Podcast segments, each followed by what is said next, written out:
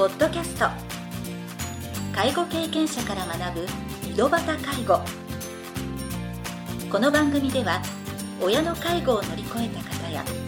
実際に現在介護をしている方また医療や介護サービスを提供している事業所の方々をお招きしゲストの方々に介護をする中で学んだことなどをお伺いします。ナビゲーターはこれまでで500人以上の介護相談に対応してきた介護コーディネーターの山川仁でお送りします。それでは今回の番組をお楽しみください。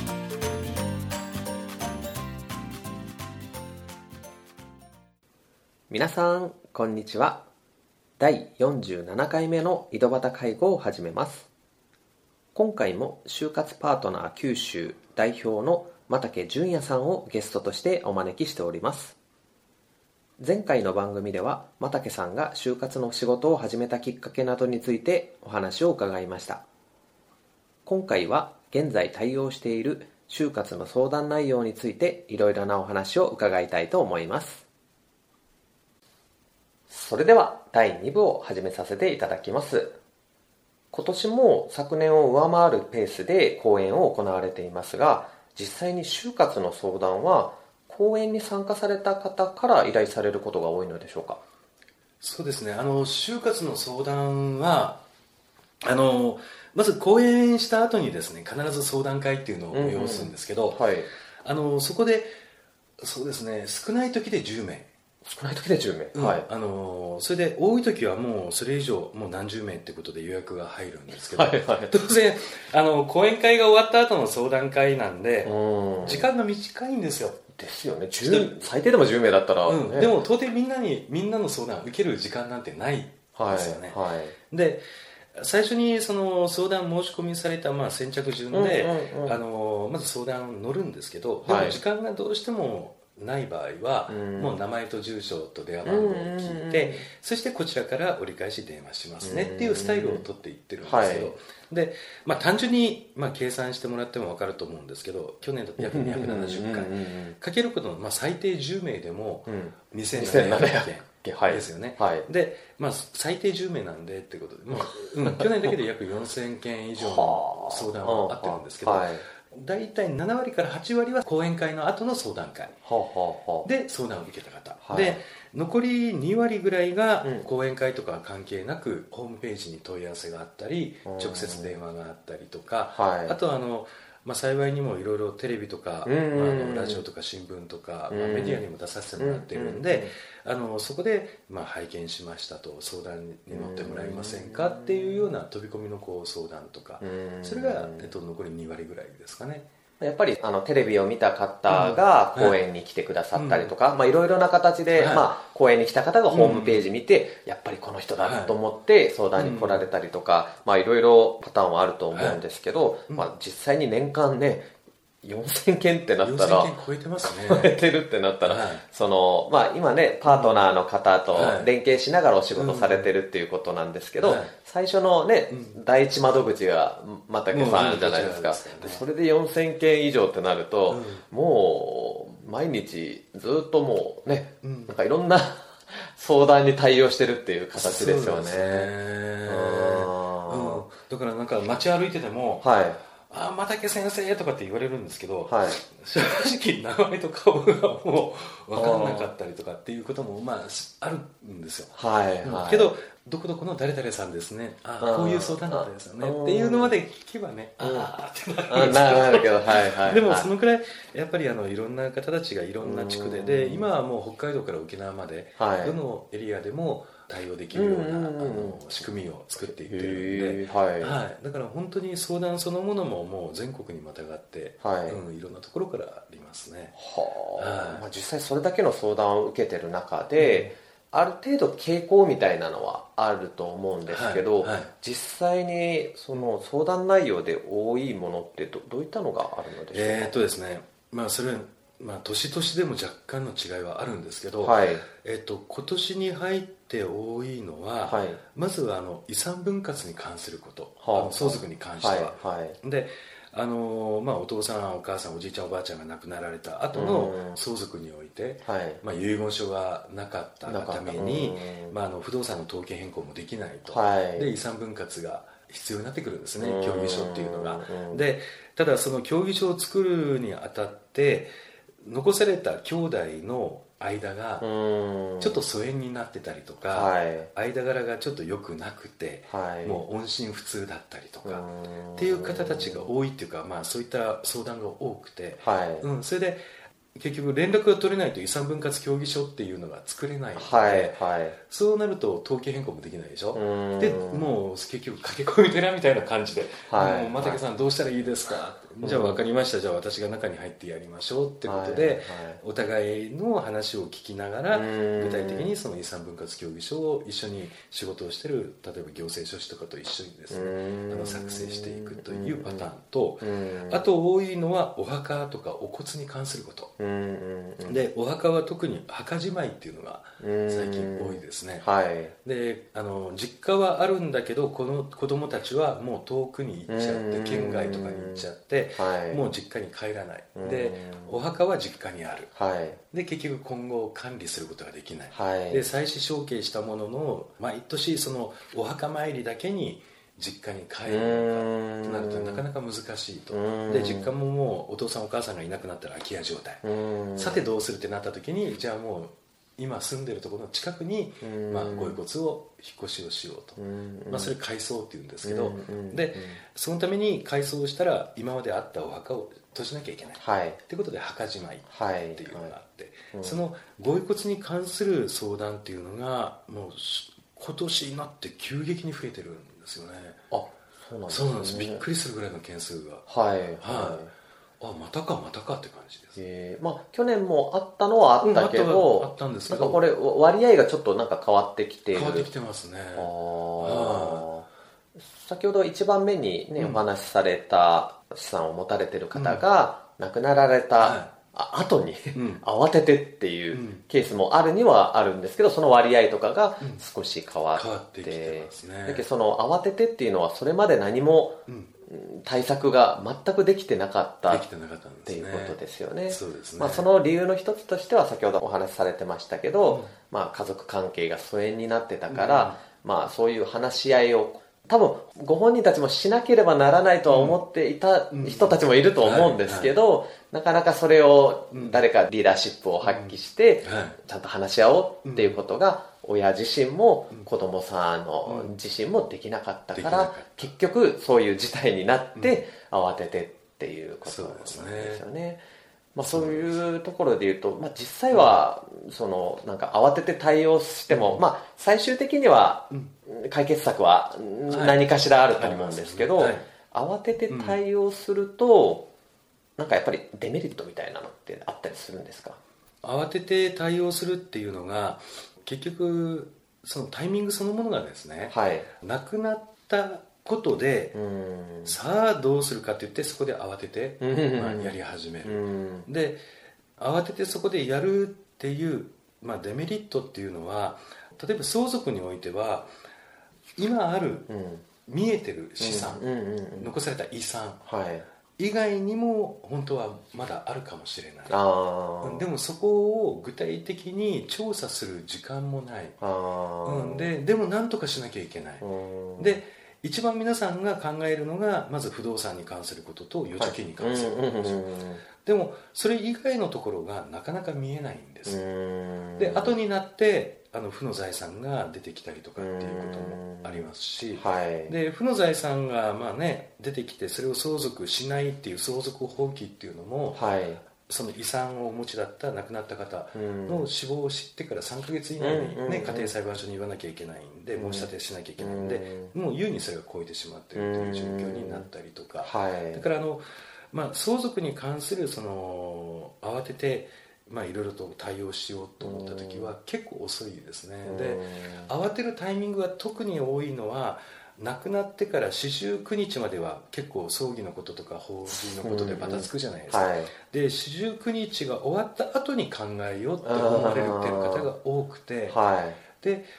結局そうなるともう要は3か月の期限がもうギリギリになっちゃったりとか、っていうデメリットが出てくるわけですよ。じゃあ相続放棄ができなくて、うん、そのまま負の財産を受けなきゃいけないっていう。だからあの、まあ、決していいことはないですね、うん、バタバタやるっていうのはやっぱり見落としもあるし、であの相続のいろいろこう遺産分割協議書を例にしてみれば、あの相続人が誰かっていうのをまずは確定していかなきゃいけないです、はいはいはい、もしかしたら知らないところにね別の子供さんがいらっしゃるかもしれないし。でそういうところをきちっとあの戸籍からたどった中で調査をする。そしてなおかつ不動産関係においても知ってる不動産だけじゃなくて他に不動産がないかというちゃんと登記簿を取ってあの本局の方でですよ。でそういった調査もする。で預貯金関係も調査をする。あと保険関係とかあとあの最近見落としがちなのが、えーと、家のね保険、うんはい、あの火事になった時とか火災保険であったりとか、はい、あの自然災害の時の保険があるじゃないですか、うんうんうんはい、あれが満期になって戻ってくることもあってあれ遺産になるんです、相続対象になっちゃうんで,、でそういうのを見落としがちなんですね。だから、うん、結構やっぱりバタバタとこうやろうとした時って見落として、うん、後になっていろいろとまた出てくるとか、でまたそこで揉めるとかっていうケースがあるんですよやっぱり早いに越したことはないです。そうですね、はい、まあ、先ほどの、まあ、2つの例の中で、うん、墓じまいをしておこうって考える人たちは、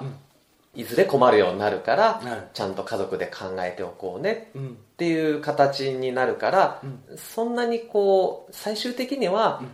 これでこういう解決策ができてよかったねっていう話で終わりそうなイメージがあるんですけど、まあその前者の方ですね、もう慌てて、その遺産相続とかの手続きをする時って、結果的に後悔するような選択をするし、なんか家族関係もぎくしゃくしたまんま手続きを進めていかなければならないっていうことになったりする、まあその中でこうそのね離れ離れになってた人たちをこう上手にねあのうまくこうお互いの意見とか意向を確認しながらするっていうのは、本来であれば、あのその事業の方とかのお仕事ではないと思うんですけど、えー、なんかそこら辺もやっぱりこう、まあ、就活カウンセラーということで、まあ、実際にはなんかいろいろ難しさとかってあったりするんですか？その兄弟間とか親子関係でちょっとなかなか疎遠になってた人の対応をする中で。えーとですね、まず一つがあの実は事業の人は中に入れないんですよ。あ中にはあのまずあのなんだろうな何かこうトラブってもう事件に発展するとかであればですねあれですけどまたあの行政書士とか司法書士が中を取り持つなんてことはこれ職権からもうもう外れてしまってるんで、はい、できないわけですよ。で本来ならね、第三者が入らずに家族間でやっぱりこうやるのが一番なんですけど、はい、でもなぜかしら私のところに相談来る方っていうのは、はい、本当にもう断絶してしまってるようなところが多くてですね、はい、でその中にこう入っていくっていうのはやっぱりこう自分の立場だからできるっていうのがあって、はい、で第三者が実は入ることでこううまく話を進めることができるんですよね。でもその中で本当難しいのが兄弟間が、はいまあ、悪い。仲が悪い、うんはい、プラスして離れてしまった兄弟の方と、はい、亡くなられた親御さんとの間も悪い。兄弟とも悪い、はい、そしたらもう全くこの人の話あの亡くなった方の話は聞きたくもない。うん、もう触れたくもない。うん、そこからもう説得してですねいろいろとこう話をしていくんです。最終的には今までもう何十件って扱ってますけどほぼ100%みんなちゃんといい関係に戻りました。ね、はい。うん、であのそれは何かって言ったら離れていった方も、うんはい、大体が子供さんがいらっしゃるんですよ、はい。はい、で親としてどうだっていう立場の中でこう話をしていったらですね案外素直にこう皆さん聞いてくれるっていう。今まで受け入れられなかった部分が、うん、まあその又家さんとかの、はい、と話していくうちに、許せなかった部分が許せるように、そうです。で今まで離れていってた時の気持ちって心が子供の心なんですよ。はいはいはい、なんとなくわかります？子供の心の中で親に対する思いと兄弟に対する思いがなんか嫌だって拒否してしまってるんですけどでもこれが片や子供の心を持ちながらもでも現実は親なんですよね、じゃあ今はそうですね、はい、でその辺りをもう一回ちょっとこう心をちょっと違う目線で見てもらった時に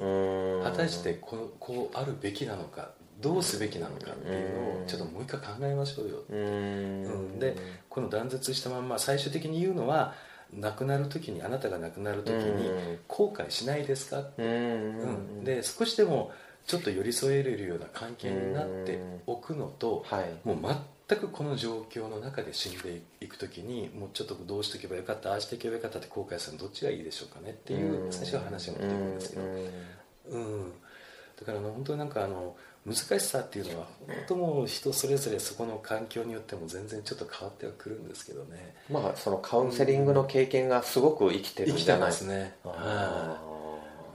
一番最初に話をしに行った時はもう本当に門前払いででもう話なんてすることはない出ていけ帰れとかわばなるんですけど最後はもう必ず握手をして、うん、そして私とも握手するし、うんうんうん、兄弟とも握手するし、はいはいはい、っていう状況にまでちゃんと持っていきます、うん、だからあの遺産分割協議書をただ書き終えるっていうんじゃなくて、うん書き終えるのは一つの仕事であって、私はあのポリシーとしてこれは事務的な仕事。でも自分は心をちゃんとつなげる仕事をしたいんでだから遺産分割協議書の依頼を受けたら、それが一つのきっかけとして家族がよりよく今まで以上のつながり絆を持てれるようなところまで自分は持っていきたいんですよ、はい、それが自分の仕事だと思ってるんですね。だからそういった意味でちょっと難しさっていうのは、まあ、人それぞれ正直いろいろとありますね。まあ、本当あのご家族からしたら、まあ、依頼した方から見たら、ここまでやってくれるっていうこの想像の範囲をね、そのまた疎遠になってた家族関係が寄り添うような関係になったっていうふうには想像してないはずだと思うんですよ。そうですね。ただもう手続きを完結させるだけのために依頼した人が、なんか兄弟感が元に戻ったとかっていうのはすごく私の中で、はい、これは良かったっていうのがまあ一つ一つそういう思いはあるんですけど、うんうん。はい、一番心に残っているのが去年経験したことですけど、はい、大分の方ではい、で娘さんが2人いらっしゃってで長女さんと同居されてるんですね、はい、で次女の方が、まあ、疎遠になっちゃってで遠くあの横浜の方にもう行っちゃってて、はい、それでその次女さんは結婚されてるんですけど、はい、あの子供さんもいらっしゃって、はい、子供さんが、えっと、小学校中学校高校生なんですけど、この高校生の子供ですらおじいちゃんおばあちゃんを見たことがないんです。ぐらい疎遠になってるんです、はいはいはい、だからもう何十年十何年、うん、ぐらいだったんですよね、はい、それでその依頼そのものはそのお父さんお母さんからこのまま私たちが亡くなった時に、うん。うん、あの次女に対するその関係が絶対後悔してしまうと、うん、まあ、過去何があったか分かりませんけど、今この状態のまんま死んでいくことはできないと、何とかしてくれないかということで、それでまあその次女さんのところに私も突撃訪問みたいな感じでアポを取らずに行ってでいろいろとこう何回も足を運んで、はい、で最終的にはもう又竹さんを信用しますっていうことで最初会ってくれなかったんですか会ってくれなかったですね。いたけど会ってくれなかった。会ってくれなかったです、うん、でもう許す使われたりとかいろいろありましたけど、はい、でも最終的には親と会いましょうってことになって。でも私一人で行きますってことで大分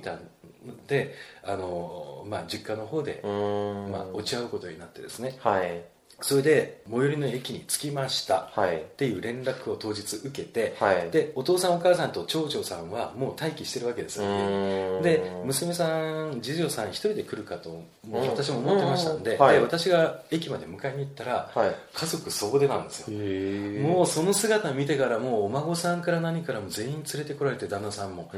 もうその姿見ても私も思いっきり泣いちゃってですね感動してそれでもう全員連れてきましたと、うん、それで今からじゃあ実家に行きましょうって。だからもう旦那さんもお孫さんも、うん、あお父さんお母さん、うん、と初対面なんです。よ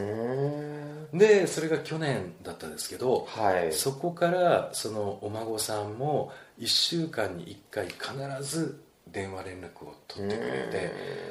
てであのー、去年の暮れですね、お正月。はもう家族全員で来てお孫さんだけが先に来て今まで関係がなかったのにもうそこまで修復できて。でそこに私もあのお伺いしてですね正月。そしたらもう本当に今こういう状態ですと。でその娘さんから言われたのが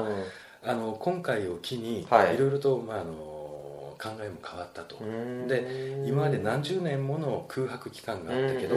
これから、まあ、父母が何年生きるか分かんないけどこの空白期間を残りの人生両親の人生の中で必ず埋めていきますと。濃い内容で私は動きますと。うん。ということでもう今もうすごいいい関係になってくるので。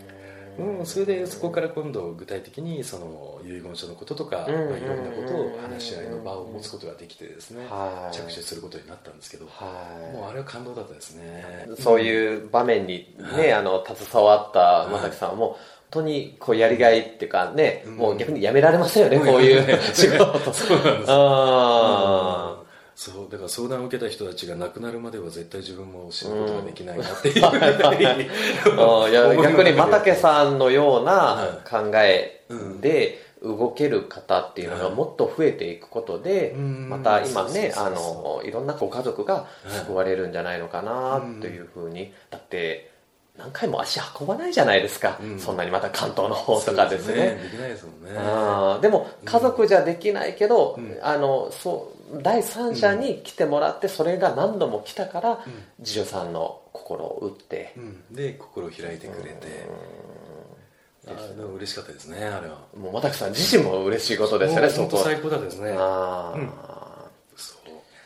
そう。いう中で、ね、必ずその、又、は、家、さんもいろいろな、はい、あの大変なケースを、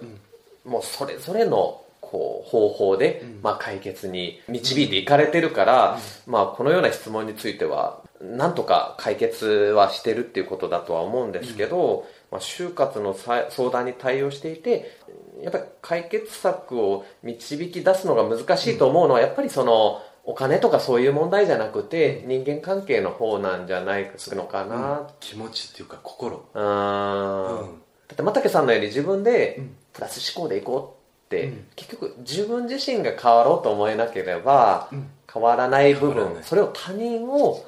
変えなければならないってお立場じゃないですか、やはりそういう人のその感情とか考え方を変えていくのがやっぱり変えていくっていうか、まあ本人が変わりたいと思って変えていくように支援されてると思うんですけど、まあ、実際はそういうところがやっぱ難しい部分ですか。ねですね。やっぱりこう生まれ育った環境であったりとかそれぞれの今までの教育であったりとかもう100人いたら100通りあるわけでしょ。で私自身があの経験したね、経験値なんて、はい、もう本当になんていうのもうわずかなもう本当コンマ何ミリぐらいのところじゃないですか、はいはい、で、私が経験したこの経験をもとにいくら話をしたって人を説得なんてできないでしょ、うだから、まあ、よく言われるのはいろんな人とこう話をさせてもらう中で、全ての人の思いは正しいことやと、うん、うん、今までのこの人の人生があったからこういう考え方になってるんだ。こういう考え方もあるよねってことで全部を受け入れるんですよこちらサイドも。で確かにそうなんです。でその話を聞いて私もとても勉強になります。私の人生経験一つこれでまた蓄積することができましたっていうスタイルであの接することによって相手はこう受け入れてくれるんですよね、うん、いやいやそれ違うでしょってここはこうした方がいいんじゃないですか。なん。て言った時にはもう,、はい、もうちょっと待てよって。又家さんとの人間関係も二度と会ってくれないって形になります、ね、そう。だからあのそういった意味ではいろんな人で特にあのこの就活のまあ、なりわいをされてる方たち周りの人いろいろいますけど幸いにも私は人一倍いろんな人と会う機会がこのように多くなってるんでその中であのやっぱりこう一人一人と会う中で私自身がこう勉強させられてるっていうかだから毎日が新鮮ですよ。本当に。こういう考え方もあるんだな。こういう生き方もあるんだな。みたいな。はいはいはい、まあだけど全ての人の考え方を受け入れるっていうね、気持ちがやっぱりこう相手の気持ちをこう開かせるっていうことにつながるっていうことですよね、い。ろいろな相談ね受けてる中で、ちょっとあこれは後から考えてみたら大失敗だったなとかっていうまあそのね、もしかしたらこれから就活カウンセラーになりたいとかっていう人ももしかしたら今後ね、聞かれるかもしれないので、あこれはちょっともうねあの自分の中で、えー、失敗だったなとかっていう体験談とかあったり。それは最初の頃ありましたね。あのこれはもう本当にヒアリングっていうか相談を受けてる時にやっちゃいけないことなんですけど、はい、でも私からしたら周り結構やってる人が多いのは何かっていうと、はい、どうしても自分が得てる知識が一番だと思ってるんですよ、はいはい。うん、で相談を受けてる段階で話の途中でいやそれはこうなんですよ。ああなんですよ。要は手続き上のところをまず何か言いたがる人がいるでしょ。私もそれに陥っちゃったんですよ最初、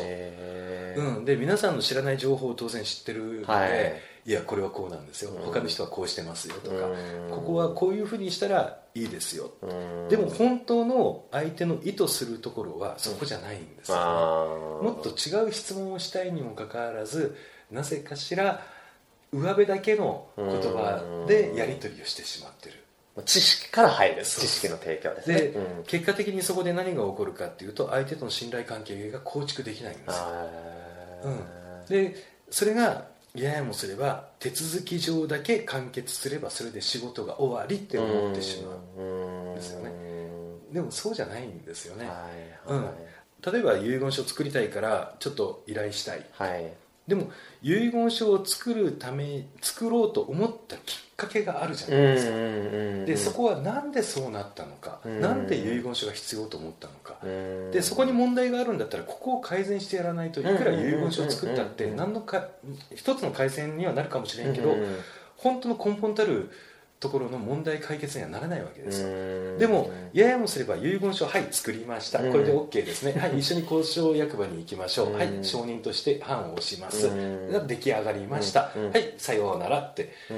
いうパターンが手続き上の仕事でしょ。そうですね、うん、でもそうじゃないんだよってあの遺言書を作るきっかけは何だったのか何でそうなったのか家族関係がどうだったか。じゃあそこをまず解決した中で遺言書を作ることによってよりもっといいものをこちらからご提供することができるんじゃないかな。でそれをできなかったっていうのが一番の失敗かな。一番最初の頃はありましたね。まあでも本当これ経験しないと後で反省も振り返ることもできないので、まああのしっかり話を聞くことで、やっぱりその相続とか、まあ、遺言の話って、なんか気軽に話せる部分と、またね、だって赤の他人じゃないですか、初めて会う時は、でその人にどこまで話せるか、どこまで話していいのかっていうのは人それぞれで違うし、そこをちゃんとあのヒアリング話しやすいように場の雰囲気にして、しっかりただあのちゃんと必要なところだけ聞いて、うん、あの余計なことをね聞くわけじゃないし、うん、そこら辺の本人の意図を汲み取って、遺言書作成とかに導いていくっていうことで過去のこうちょっと失敗を振り返りながら、今活動されてるということですね。すね。はい。ありがとうございました、はい、今回は現在対応している就活の相談内容についてお話を伺いました。次回第3部では就活をする上で大切なポイントなどについてお話を伺いたいと思います。それでは次回の配信をお楽しみに。今回の番組はいかがでしたか？この番組ではリスナーの皆様からのご質問なども受け付けております。メールアドレスはひとしの h 小文字で h. 山川19アットマーク gmail.com h. 山川19アットマーク gmail.com ですそれでは次回の配信をお楽しみに